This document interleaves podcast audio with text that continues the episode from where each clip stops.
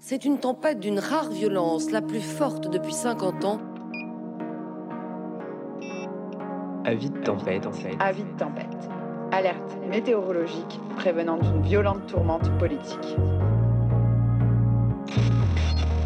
Contre la vie chère, une grève insurrectionnelle se déclenche dans tout le bassin minier. Saccage des machines et incendie. L'agitation s'était étendue aux mines du Nord.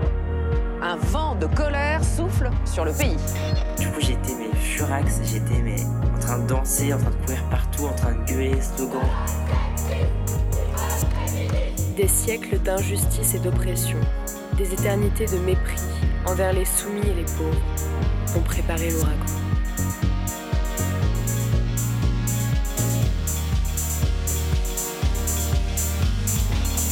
Enfilez vos kawaii et vos écouteurs. Bienvenue sur le podcast Avis de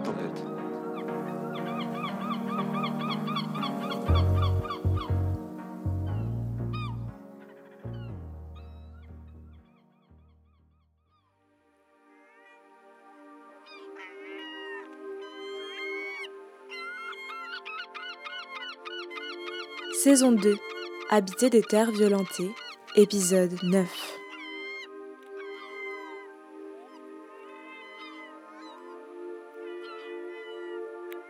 À l'origine de cet épisode, plusieurs choses. Un livre, celui de Xavier Gauthier, La Hague, ma terre violentée, paru en 1981 et réédité récemment chez Cambourakis, sous le titre de Retour à la Hague. Dans ce texte lyrique et biographique, l'autrice évoque avec douleur et beauté l'état de la Hague, cette terre de Normandie en bord de mer où elle a grandi et habité, mais qui est aussi un des coins les plus nucléarisés de France.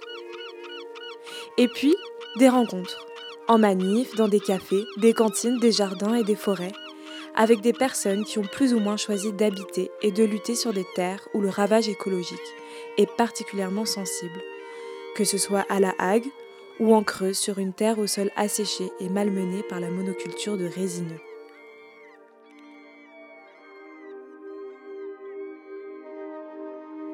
Dans son livre, Xavier Gauthier exprime tour à tour la colère, le déni, le désespoir et l'envie d'en découdre avec Orano et les défenseurs du nucléaire, mais aussi celle de soigner ce territoire qu'elle habite et auquel elle est profondément attachée.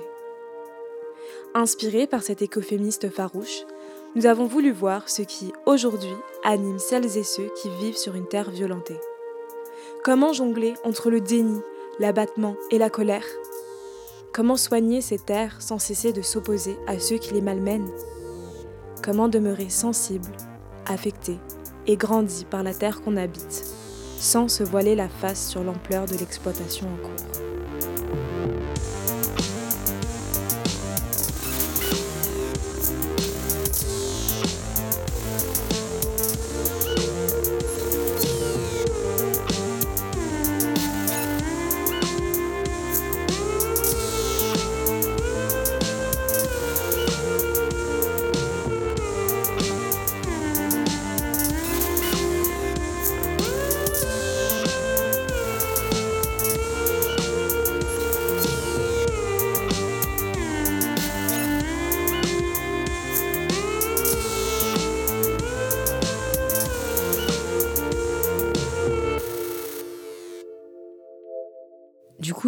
Hague, vu qu'on la cite tout le temps comme ça, c'est euh, un territoire qui est vraiment à la pointe du Cotentin. Le Cotentin qui se trouve dans le département de la Manche, qui est donc la pointe de la basse Normandie. La Hague, c'est euh, un territoire où il y a de multiples communes. Et souvent, en fait, on dit la Hague pour euh, les gens, quand ils entendent la Hague, ils entendent l'usine. Mais à la base, c'est quand même un territoire. C'est comme ça que se nomme le territoire. Ce qui est marrant, souvent dans les dénominations, comme on dit, par exemple, je vais dire je vais à la Hague. Dire je vais à la Hague, c'est plutôt dire je travaille à la Hague. Et dire je vais dans la Hague, c'est aller dans le territoire. Par exemple, c'est des petits trucs un peu. Bon. Mais du coup, l'usine de la Hague fait partie du panel nucléaire que possède la pointe du Nord-Cotentin. À savoir, à Cherbourg, il y a l'arsenal qui construit des sous-marins nucléaires. Il y a la centrale nucléaire qui produit de l'électricité à Flamanville, la construction à Flamanville d'un nouvel EPR, et donc à, à, La Hague où il y a à la fois un centre de, de retraitement des déchets et un centre de stockage à l'Andra qui est déjà le centre de l'Andra qui est déjà complètement plein, d'où l'idée des piscines, qui est donc le projet euh, contre lequel euh, se, positionne euh, le collectif anti-piscine nucléaire. Et sinon, c'est un territoire de landes, de falaises, entre grandes plages de sable, de galets et des falaises qui ressemblent un peu à ce qu'on peut connaître au bout de la Bretagne ou en Angleterre ou en Irlande.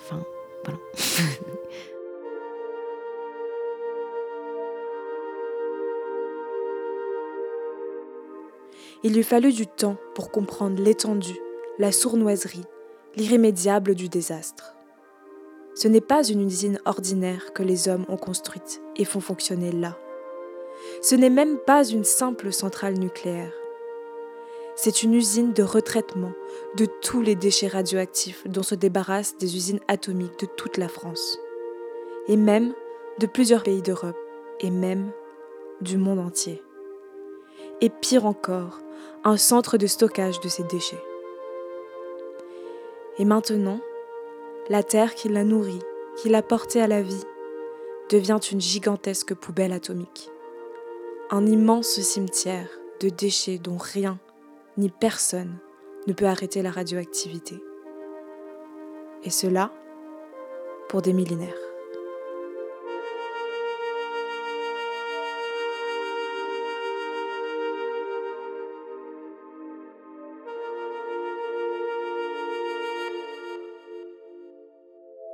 La question, c'est un peu tout de suite euh, entre euh, local et, questions un peu plus larges sur les questions du nucléaire, même si le collectif se déclare euh, n'est pas anti-nucléaire, mais vu que tout de suite il y a la question de la relance des nouvelles centrales, notamment celle de Panly, de nouveaux EPR et de, de construction de nouveaux EPR, la question du nucléaire et notamment des déchets revient un peu au devant de la scène. Et du coup, le collectif a mis ses forces euh, dans ces questions-là.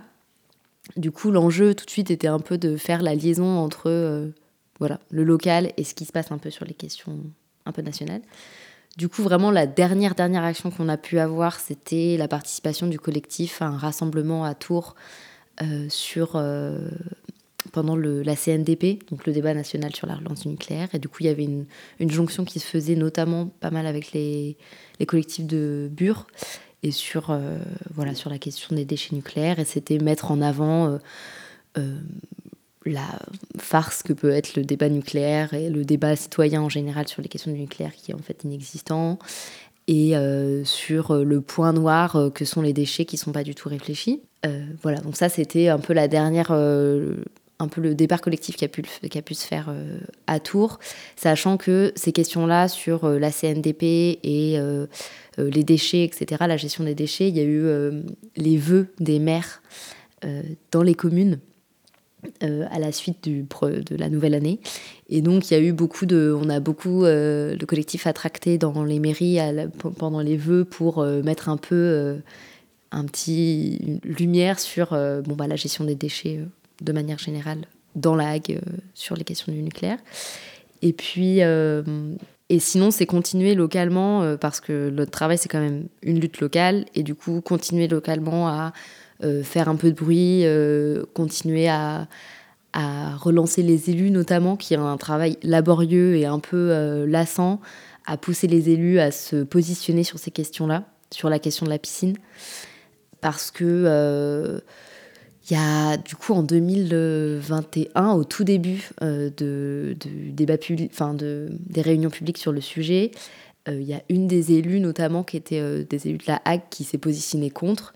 Et puis plus, avant, plus ça avance en fait, plus ils ont du mal à se positionner contre et à, à donner un peu une vision claire, bon, une réponse claire, même si on n'attend rien d'eux c'est quand même des démarches euh, que, euh, qui sont euh, attendues du grand public ou attendues de manière dans un processus démocratique, avec tous les guillemets qu'il peut y avoir. essayer de tirer toutes les ficelles, voilà, c'est quand même important. Et du coup, il y a beaucoup de, de, rendez-vous avec les élus pour essayer de, voilà, de les machiner un peu, je sais pas. Du coup, il y a un peu ce, l'enjeu qui se prend un peu tout de suite, c'est aussi localement remettre la lumière sur voilà, les questions de démocratie un peu opaques. et on va avoir de nouveau une AG avec le collectif. Et puis, on va faire un carnaval à Beaumont, le 11 mars. C'est un appel. Euh, un carnaval pour brûler euh, carnaval le monsieur bonhomme EDF, faire euh, toutes nos, nos, demandes et nos, nos, revendications et faire une, une manif dans Beaumont, donc du coup à côté de la centrale. Du coup, l'enquête publique n'a pas encore été ouverte. L'enquête publique, si je me souviens bien, elle doit ouvrir en 2025 du coup, en 2023. Là, on était dans euh, le débat public qui ordonné EDF euh, euh, e a été prolongé l'année dernière de février à juillet grâce au collectif. Du coup, ça, c'était la concertation préalable. Et, et là, du coup, va y avoir un dépôt de la demande d'autorisation de la création qui va suivre donc par euh, l'enquête publique. Euh, et normalement, la mise en service euh, avec les travaux entre les deux, etc., c'est 2034. Du coup, ça nous donne un peu. bon, c'est pas, pas pour maintenant, on prend les choses un peu en avance. Mais, mais l'enjeu qui se joue là, très clairement, c'est le démantèlement de l'usine, il est déjà en train de se faire. Ça veut dire que un tiers des personnes, je crois tout de suite, qui travaillent sur l'usine, des travailleurs tout de suite euh, en fonction sur l'usine, c'est pour le démantèlement de, de la centrale de retraitement en ce moment. Mais il y a déjà un investissement qui est mis en place pour euh, potentiellement en fait euh, réarmer, le mot est pas est joyeux ou pas, mais réenclencher des nouveaux travaux pour, pour avoir de nouvelles structures pour que le, pseudo-recyclage euh, recommence et du coup refonder une, une, nouvelle usine pour les déchets qui arriveraient de la piscine. Du coup, l'équation c'est soit il y a et piscine et nouvelle usine, soit il y a ni piscine ni nouvelle usine.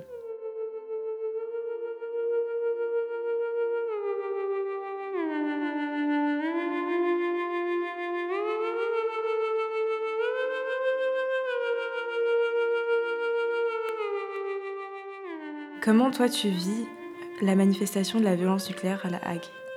Déjà, c'est de manière euh, complètement euh, bah, visuelle et pratique. Ça veut dire qu'elle existe, elle est là. Euh, du coup, c'est une grosse tâche sur, dans la lande, quoi.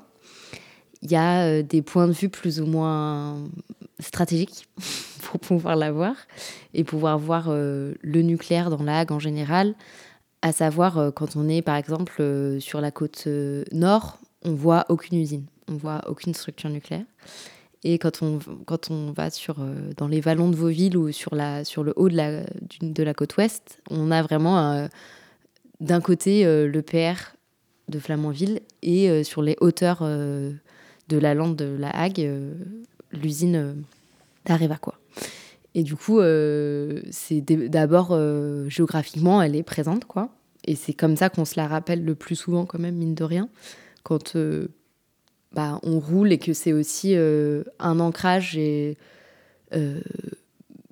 militaire, parce que c'est une espèce d'énorme infrastructure avec des énormes barbelés, des grillages, des mètres de grillage, etc. Donc, du coup, c'est une manifestation voilà, assez, militaire, sachant que une grande partie de ce que l'on voit n'est que, euh, en réalité, une infime partie, parce que beaucoup euh, est aussi enfoui sous terre.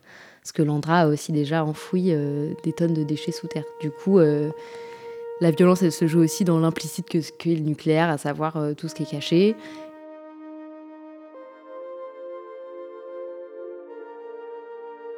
Quand on se confronte à ce qu'est le nucléaire et quand on se confronte à sa mémoire, de savoir comment il est arrivé là, c'est euh, se rappeler qu'en fait ça a été euh, euh, une implantation violente en soi où elle n'a pas été choisie par les habitants, qu'il y a eu un mépris de la part des technocrates de l'époque qui sont arrivés sans, sans demander à personne ce qu'il en serait.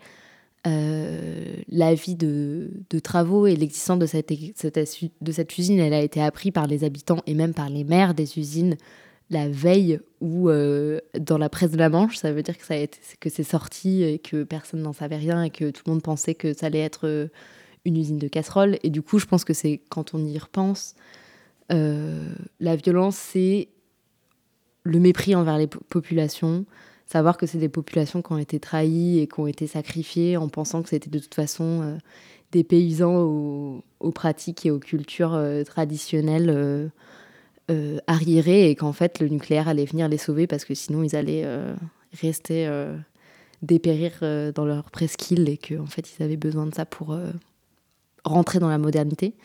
Et que c'est cette vision à la fois classiste et méprisante euh, euh, de l'époque, qui en fait continue à se jouer aujourd'hui. Et c'est encore en espèce de triomphe, enfin en triomphant et en, et en vainqueur que les personnes du nucléaire arrivent encore euh, aujourd'hui. En fait, ils arrivent en terrain conquis en se disant qu'ils ont amené ici la modernité. Et euh, en 2023, euh, ils arrivent de la même façon que qu'ils arrivent en 61. Bon, ils arrivent un peu avec des pincettes parce qu'ils voient qu'en fait, là, justement, il y a eu un peu des... Il y a eu un peu du mouvement et de la discussion autour du nucléaire. Bon, et il y a eu entre deux... 61, il y a quand même eu deux, trois catastrophes entre deux. Mais ils arrivent ici dans un territoire qu'ils ont conquis, quoi. Et euh, même si on veut euh, aller un peu plus loin dans cette violence-là et qu'on on voit aussi euh, qui sont vraiment ces gens-là, c'est aussi vraiment, d'un point de vue féministe, c'est aussi une violence patriarcale parce que qui sont les personnes qui ont décidé de venir ici implanter le nucléaire à l'époque c'était des hommes blancs d'une cinquantaine d'années, bien implantés à Paris. et c'est cette vision euh, terriblement masculine, je pense, de euh, d'une surpuissance et d'une maîtrise et de penser que en fait euh, d'être au-dessus de tout quoi. C'est une vision aussi de la terre et, et, du vivant qui est, je pense, traversé par voilà ce qu'a pu être le patriarcat depuis le début quoi.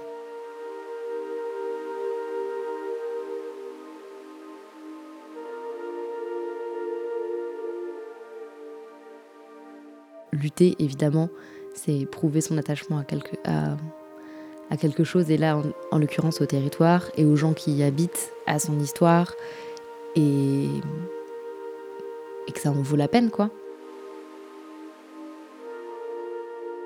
Je pense qu'il y a des moments où, par exemple, quand j'étais loin, et pas du tout euh, dans la Hague, et que je parlais euh, de ce qui pouvait se passer à la Hague euh, avant qu'il y ait le collectif, par exemple, et de l'histoire du territoire et donc lié à l'usine, je crois que j'avais vraiment des moments d'émotion qui, faisaient que c'était vraiment quelque chose d'irrationnel et que je contrôlais pas du tout.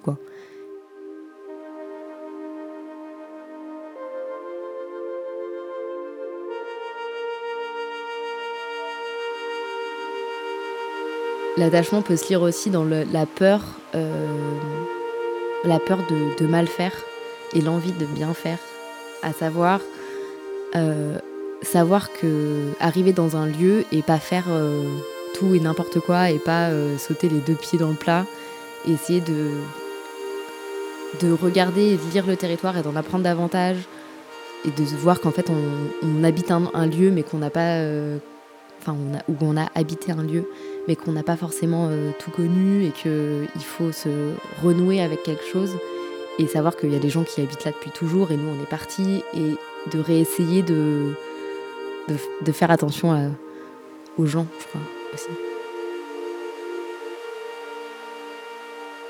Dans les balades euh, et comment, on s'approprie aussi le territoire et savoir qu'on va dans des chemins, on va dans des lieux, on va à la mer et on, à chaque fois c'est avoir l'impression euh, et le plaisir euh, profond de retrouver des lieux qu'on connaît et à la fois sans jamais avoir, avoir de lassitude et de toujours euh, retrouver ces lieux avec autant de joie, je pense, vraiment. Euh, Xavier Gauthier, elle est manifestement en colère et son livre, c'est un cri. Est-ce que toi, tu partages cette colère? Bah évidemment, oui. Après, elle se, elle se manifeste pas de la même façon pour euh, mille raisons, je pense.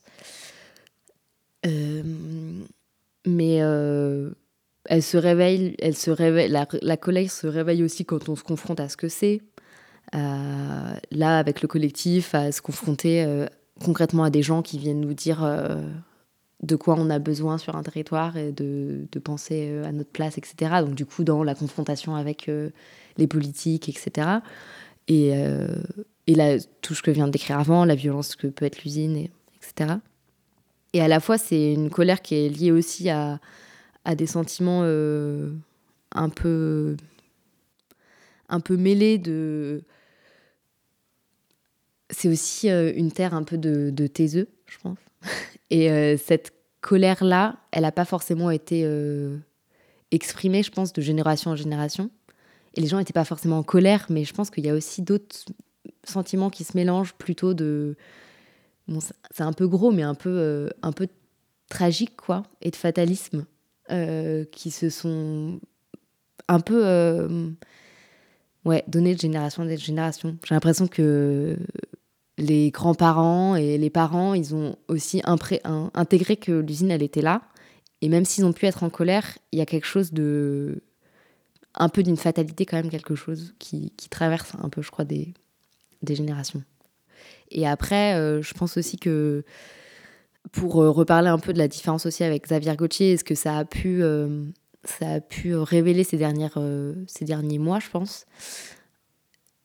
Du coup, avec les personnes avec qui tout de suite on essaye de s'organiser ou qui habitent maintenant ce territoire-là, moi, en l'occurrence, ça fait vraiment pas longtemps que je suis revenue. Je suis toujours un peu dans un entre-deux entre euh, habiter euh, la Hague et habiter un autre territoire plus. Enfin, habiter la ville. Et du coup, c'est aussi euh, pas avoir tant de légitimité à parler de ça. Et depuis que le livre est sorti, il y a eu beaucoup de gens qui ont tout de suite fait des, des liens entre écoféminisme et antinucléaire, forcément, etc. Et en fait, c'était pas forcément des questions qui, nous, quand on se Enfin, évidemment, on se les pose, mais on, ne les lit pas comme ça. Et c'est toujours intéressant de voir que ça venait souvent de l'extérieur, comme un peu plaqué. Euh, enfin, c'était des étiquettes qui nous étaient plaquées sans qu'on ait pu vraiment euh, y réfléchir et vouloir s'y associer. Parce que c'est des réalités qui sont pas forcément là. À savoir, par exemple, dans le collectif, le féminisme est évidemment présent, mais en fait, c'est aussi parce que c'est beaucoup de femmes qui s'organisent. Ce qui fait que le féminisme ne vient pas ici comme une je sais pas, une nécessité à s'organiser parce que euh, un, sentiment d'oppression au sein du collectif euh, et de domination, etc. C'est que il y a quand même pas mal de femmes qui s'organisent. Euh, et je pense que le féminisme qui est exprimé dans le texte de Xavier Gauthier, c'est pas du tout celui qu'on a envie de vivre maintenant. Au-delà de l'appréhension d'une catastrophe qui serait ponctuelle et spectaculaire, le nucléaire, c'est aussi un long et lent empoisonnement des terres, des mers et des corps. Est-ce que tu éprouves une forme de peur à vivre et à être attaché à la Hague? Et depuis quand? Évidemment, la peur, elle est, elle est là, de manière euh, plus ou moins fluctuante. Mais je pense qu'elle se lie euh, dans des petits événements euh, ponctuels, quand par exemple la normalité s'effrite et que il y a quelque chose qui peut ressembler à de la normalité, comme un hélicoptère qui passe au-dessus de, nos têtes, qui, euh, bon, en soi, c'est pas, c'est pas grave, mais directement, dès qu'il se passe ce genre de choses, euh, un avion, un hélicoptère, une sirène ou quoi que ce soit, ça peut être la sirène du mercredi qui retentit depuis euh, toujours, mais que, mine de rien, à chaque fois qu'elle retentit, il y a forcément cette espèce d'instinct de se dire, OK, il s'est passé quelque chose là-haut. Donc c'est dans des, des choses de la vie quotidienne qui arrivent relativement souvent, mais qui en fait pour nous euh, prend euh, un sens complètement euh, différent. Et à chaque fois, on renaît, enfin remonte quelque chose de, de, l'angoisse, quoi. Ou, je sais pas, la dernière fois, il y avait un orage, et le temps n'était pas vraiment à l'orage, et il y avait... Du coup, il y a eu plusieurs gros... comme des... comme des du tonnerre. Et j'étais persuadée que c'était que ça avait explosé quoi. Et du coup, je me suis dit, j'ai commencé à regarder dehors. Je voyais qu'il y avait encore des gens sur la route. Enfin, c'est vraiment des, espèces de. Bon, voilà, des angoisses.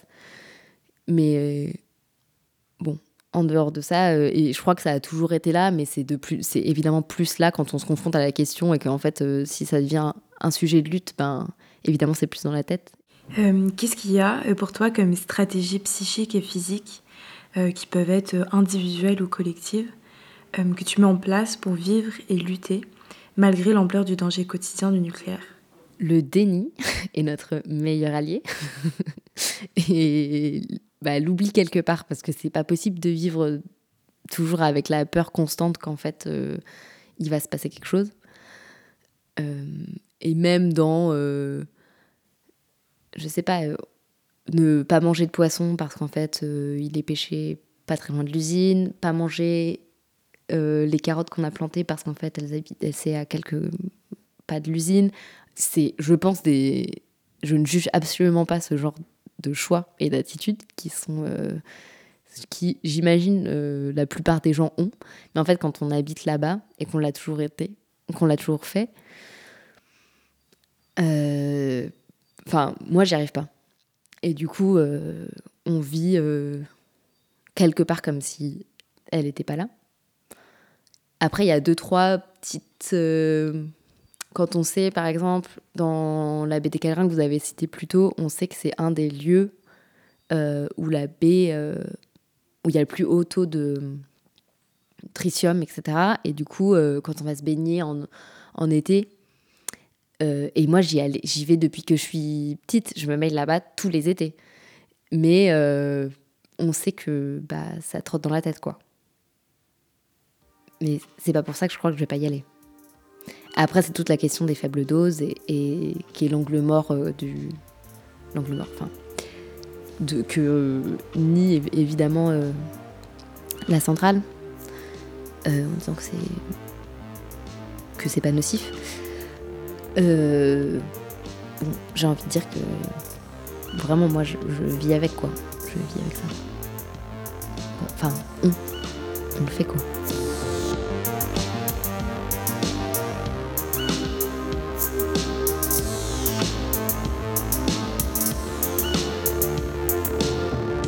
Car on nous fait violence, nous sommes des insoumis. Nous n'avons pas d'autre choix. On me fait violence, oui, mais quelque part, je sais bien que je suis indomptable. Je sais bien qu'on ne me soumettra pas. Oui, ma terre, ma mère, on vous fait violence. Mais au plus profond, je sais que vous êtes indomptable. Vous êtes trop sauvage, trop libre pour vous soumettre. Comment passer le licou à cet animal marin, farouche et hennissant, qui se cabre en secouant sa crinière écumeuse, qui part au galop vers sa sauvagerie? Je vois bien que les vagues se soulèveront toujours, qu'elles sont irréductibles. Déjà, la cloche de brume beugle comme une forcenée. Je vois bien que la prochaine marée qui monte, je vois bien que la tempête qui s'annonce, et le vent se prépare à fouetter sans retenue et les cris des mouettes déchirent le ciel bas, plus perçant que jamais. Et les plaintes des oiseaux de mer nous strient le cœur d'une scène épouvante. Je vois bien que toutes les forces de la nature, déchaînées, gigantesques, s'apprêtent à engloutir ceux qui se cachent sous leur béton. Maudit soit-il d'avoir voulu nous empoisonner. Maudit soit-il d'avoir voulu empoisonner tous ceux qui viendront après nous. Ils seront pris dans une tourmente dont ils n'ont pas idée, que nous connaissons bien, celle qui fait s'écrouler les quartiers de Roger. Ils seront pris dans la houle impitoyable, celle qui par gros temps fait chavirer les énormes masses des navires. Il n'y aura personne pour les pleurer.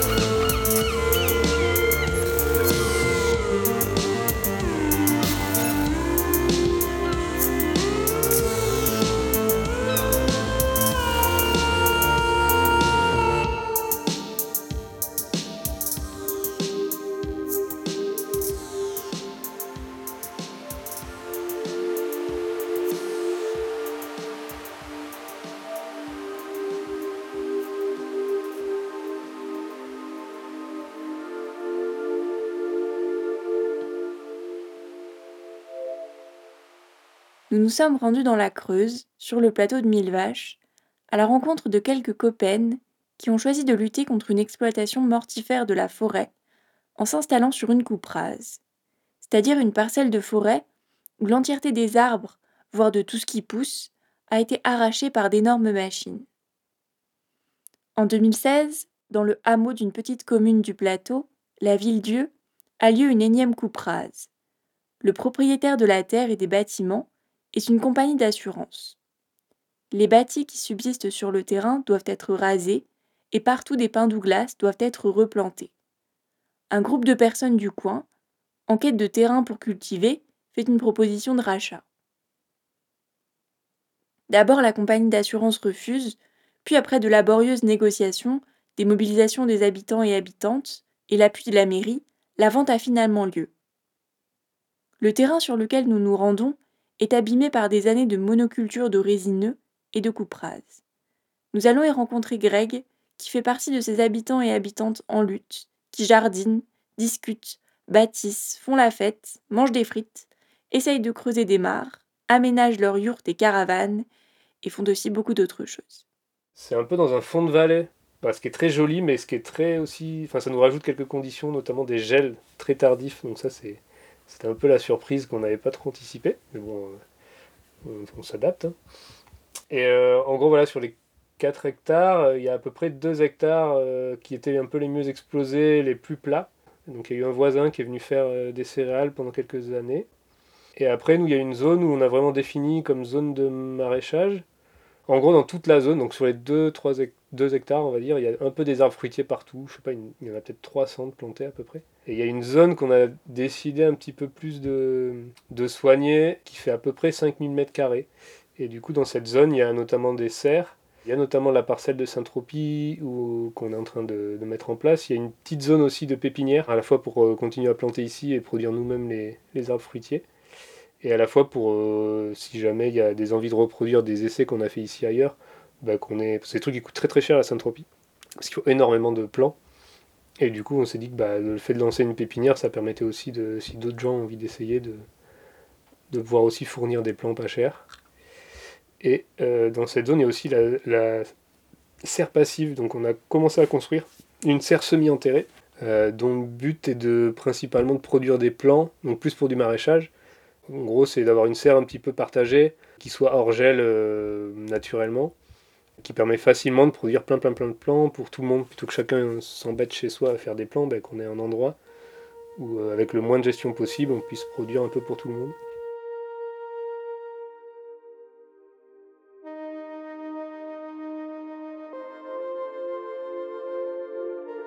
Bah, en gros, le, principal problème, c'est que bah, du coup, il y a eu 40 ans de sapin, donc ça acidifie encore plus un sol qui est déjà très acide. Euh, c'est de, la, bah, culture intensive, du coup, au niveau euh, vie du sol. Euh, enfin, il y a à peu près rien d'autre qui pousse dans une forêt de sapin. et en plus, quand ils récoltent les sapins, c'est des engins très très lourds où ils font pas du tout attention s'il est aux conditions météorologiques, donc même s'il pleut, ils vont quand même venir avec des gros engins, donc ils vont tasser le sol. Puis surtout, ils vont tout arracher et faire des gros andins, donc des grosses lignes, où ils mettent toutes les souches, euh, tous les troncs d'arbres qui restent, comme ils n'utilisent pas. Et du coup, euh, ça fait qu'ils bah, retournent le sol, ils mélangent toutes les couches. Donc en fait, on a un sol qui est quasiment, euh, enfin, je pense pas qu'il est totalement mort, mais enfin, il n'y a pas de verre de terre, il n'y a pas a pas trop de vie dans ce sol-là, quoi. Pas évident de projeter de la culture là-dessus, parce que du coup, à part des sapins, et même les sapins qui replantent, des fois, ils, poussent pas très bien.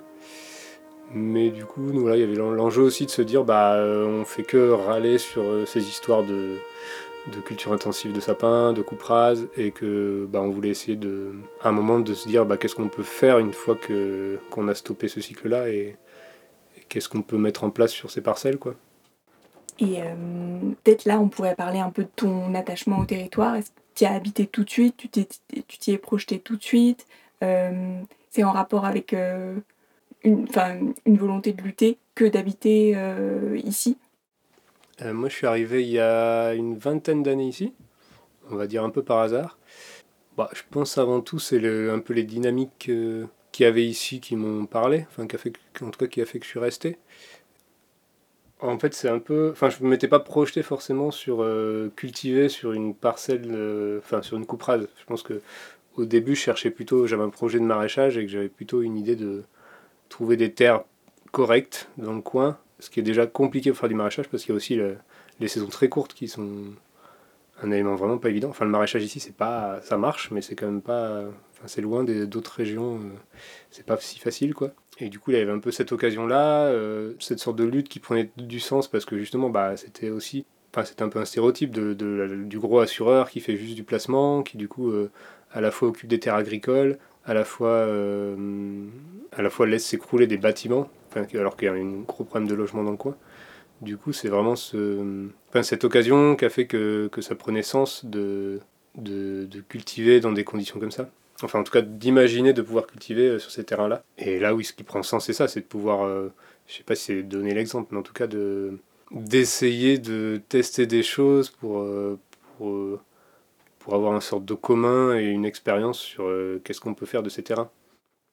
Et toi, tu dirais que tu y es attaché et comment tu es attaché à, à, ce territoire? Bah, L'attachement, je pense qu'il se fait euh, beaucoup par, euh, par l'histoire du lieu.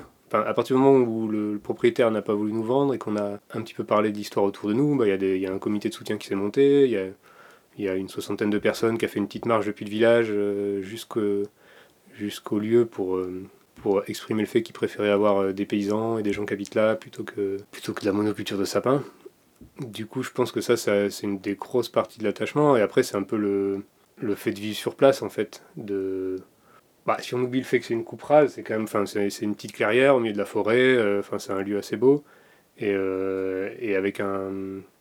Vu qu'on part de rien, et une capacité de. Enfin, ça, ça peut que créer de l'imagination dans tous les sens, quoi. On peut que se projeter à faire plein de choses. Et, euh, Enfin, il y a un truc un peu intéressant de partir de rien par rapport à toi, comment tu vois un peu cette montagne de, choses à faire pour euh, essayer de ben, euh, revivifier, euh, les sols, remettre sur pied certains bâtiments, continuer le maraîchage, entretenir les vergers, tout ça.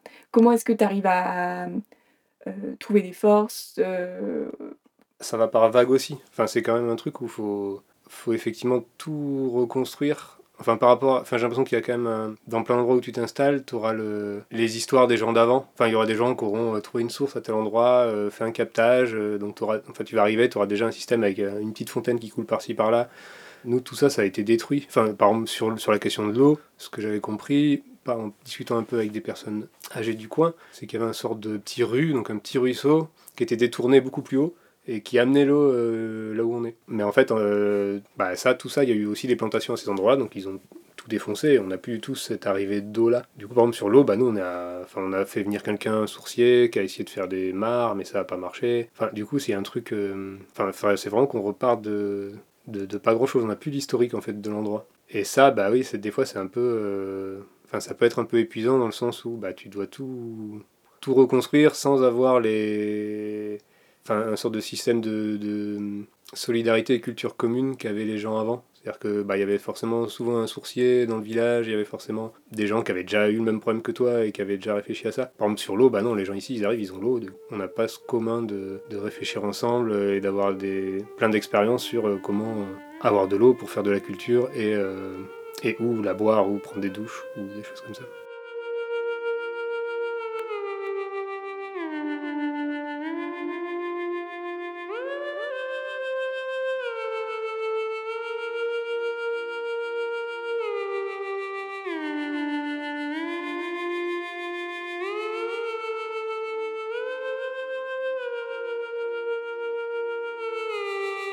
Le truc qui est un peu compliqué aussi, c'est que depuis qu'on est là, on a eu 3 ou 4 sécheresses. On a eu 3 sécheresses en 4 ans, c'est ça.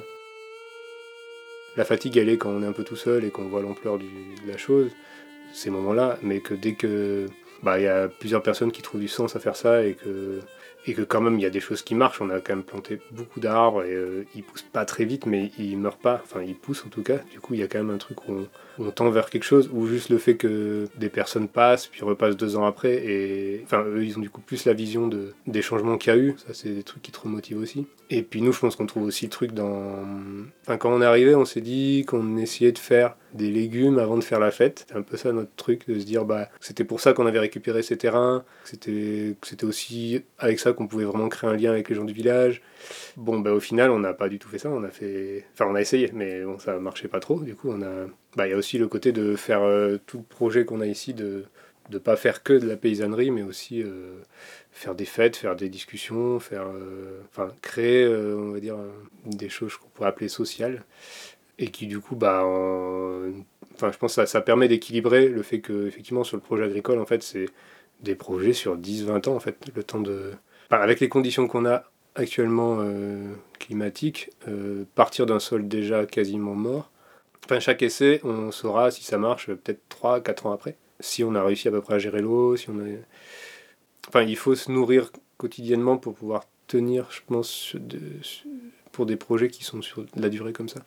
Sur le jardin, il n'y a, pas, a pas non plus des dynamiques énormes de gens qui, enfin, je sais pas comment dire, qui, qui, qui, trouvent du sens. Enfin, ils le trouvent sûrement, mais en tout cas dans la mise en pratique. Euh, effectivement, de se mettre à cultiver sur une coupe rase, enfin, en tout cas, pour l'instant, c'est pas un truc qui est partagé à beaucoup. Et moi j'ai l'impression que dernièrement c'est plutôt sur les, travaux. Du coup on a fait beaucoup de travaux sur les bâtiments en sachant qu'on est que personne n'est professionnel là-dedans. Et on a notamment fait des toitures. Euh, on en est à la troisième toiture. Du coup la dernière c'est la plus grande qu'on a fait avec euh, une partie de la charpente à refaire. Enfin, moi je trouve que c'est endroits là où, où, ça a pris du sens. Enfin, il y, y, a eu plein plein de monde qui sont passés, à la fois des gens qui habitent sur place euh, et à la fois des gens qui, dans qui habitent dans le coin ou des gens qui habitent beaucoup plus loin.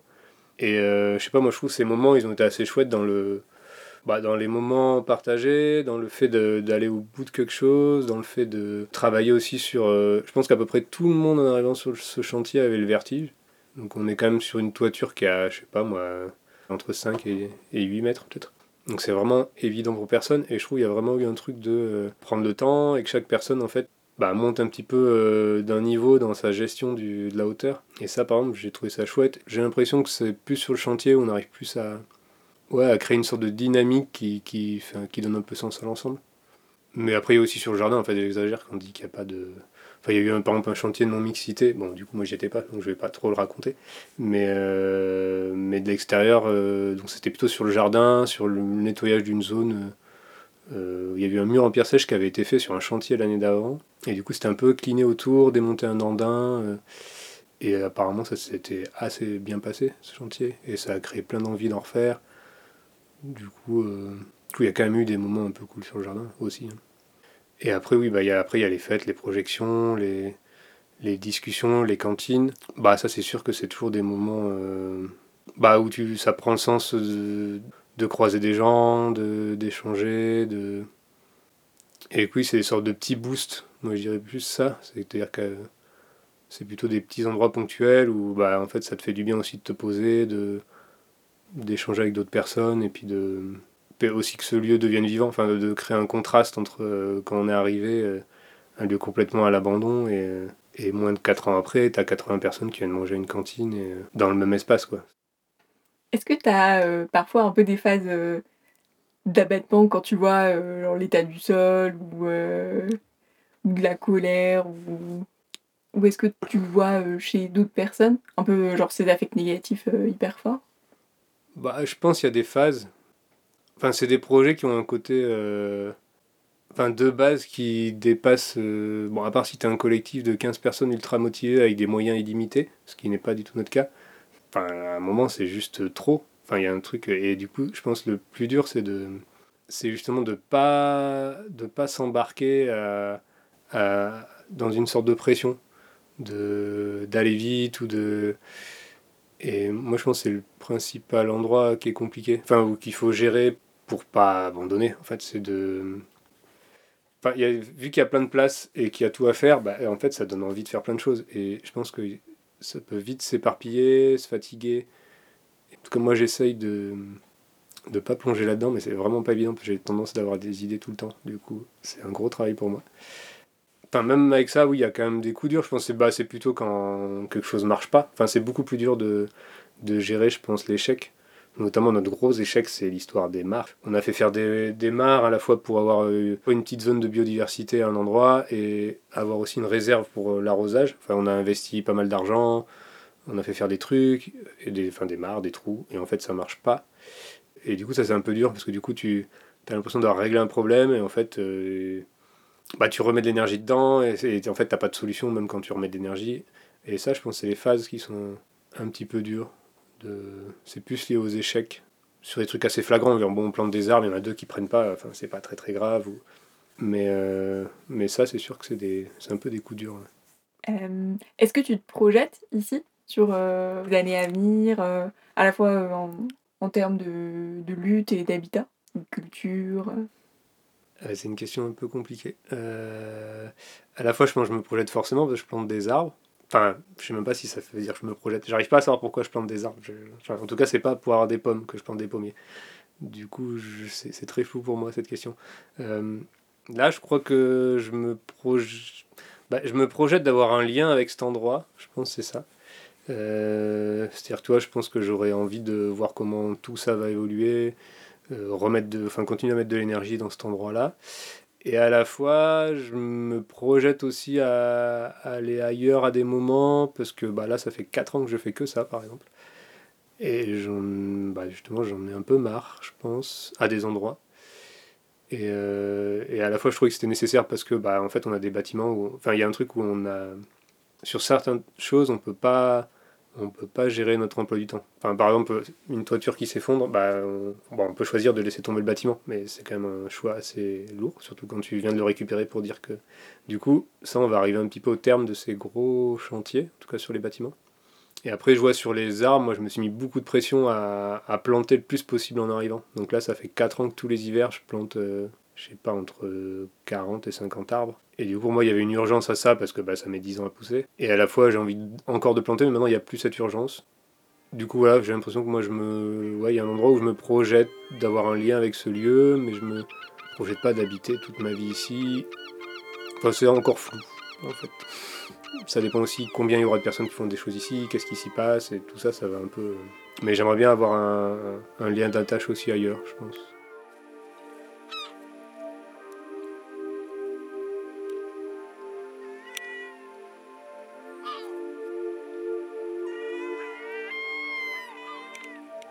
Alors la mer se soulèvera vraiment jusqu'aux étoiles. Quand elle s'abattra, elle lavera la souillure à grande eau. Alors les ânements des travailleurs, les gémissements de plaisir, les hurlements de la mise au monde seront cris de révolte qui couvriront, avec le bruit de la marée montante, les sirènes de la destruction et de la mise à mort. Alors ma hague, ma hague venteuse et solitaire, ma hague furieuse et douce, tu seras libre.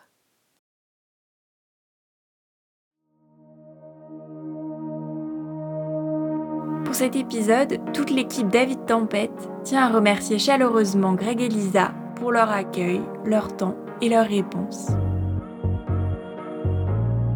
Saison 2 Habiter des terres violentées, épisode 9. David Tempête.